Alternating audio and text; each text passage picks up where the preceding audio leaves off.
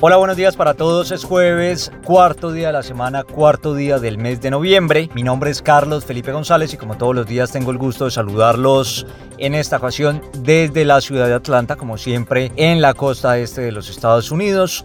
De esta manera comenzamos muy rápidamente nuestro resumen diario de noticias, como ya es habitual a esta hora aquí en Noticia Corta. Empezamos hablando de Venezuela porque la Corte Penal Internacional abrirá una investigación formal a este país para establecer la verdad de conformidad con el Estatuto de Roma tras la visita del fiscal del Alto Tribunal, Karim Khan. El fiscal de la CPI ha concluido el examen preliminar de la situación venezolana y ha determinado que procede a abrir una investigación para establecer la verdad de conformidad con el Estatuto de Roma. Así al menos es lo que está redactado en el memorando firmado con Venezuela y leído frente a Kant y al presidente Nicolás Maduro.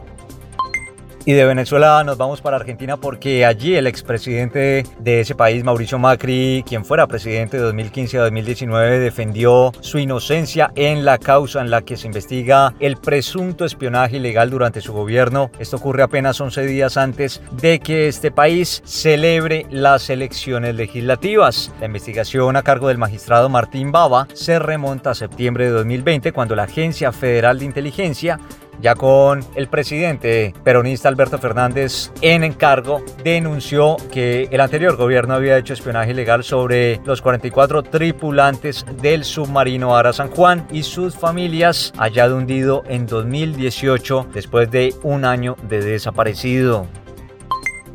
Y aquí en los Estados Unidos el Tribunal Supremo escuchó en el día de ayer los argumentos orales en el primer caso de calado sobre armas de fuego que examina en 13 años, donde tendrá que decidir entre amparar un derecho, el de portar armamento, recogido en la segunda media de la Constitución, o velar por la seguridad pública. La evaluación de la máxima instancia judicial estadounidense se somete por una demanda interpuesta por dos particulares y la Asociación de Rifles y Pistolas del Estado de Nueva York, una filial de la Asociación Nacional del Rifle. Y ahora los deportes en Noticia Corta.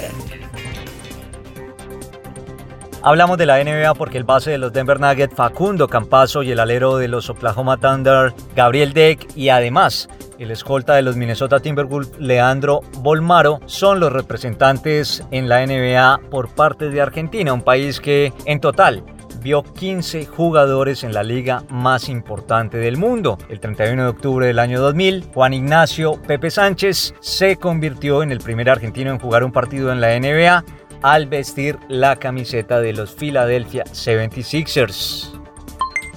Carlo Ancelotti, técnico italiano del Real Madrid, desveló que pidió perdón en el vestuario al jugador brasilero Marcelo, al belga Eden Hazard y a Marco Asensio, que pasaron la segunda parte del partido ante el Shakhtar calentando en la banda de la cancha, pero ninguno de ellos pudo jugar. Según Ancelotti, enfadarse es normal y es la manera justa de manejar esa situación. Sobre la que vivió en el Santiago Bernabéu tras descartar hacer solo dos cambios para dar entrada a Nacho Fernández y al serbio Luka Jovic. Esa es toda la información por ahora. Nosotros los invitamos a que ingresen a nuestra página de internet www.noticiacorta.com para que puedan estar informados de todo lo que pasa en el mundo a cualquier hora y desde cualquier lugar. Por supuesto, al mejor estilo de noticia corta de manera clara, corta y sencilla. Les deseamos a todos feliz día jueves.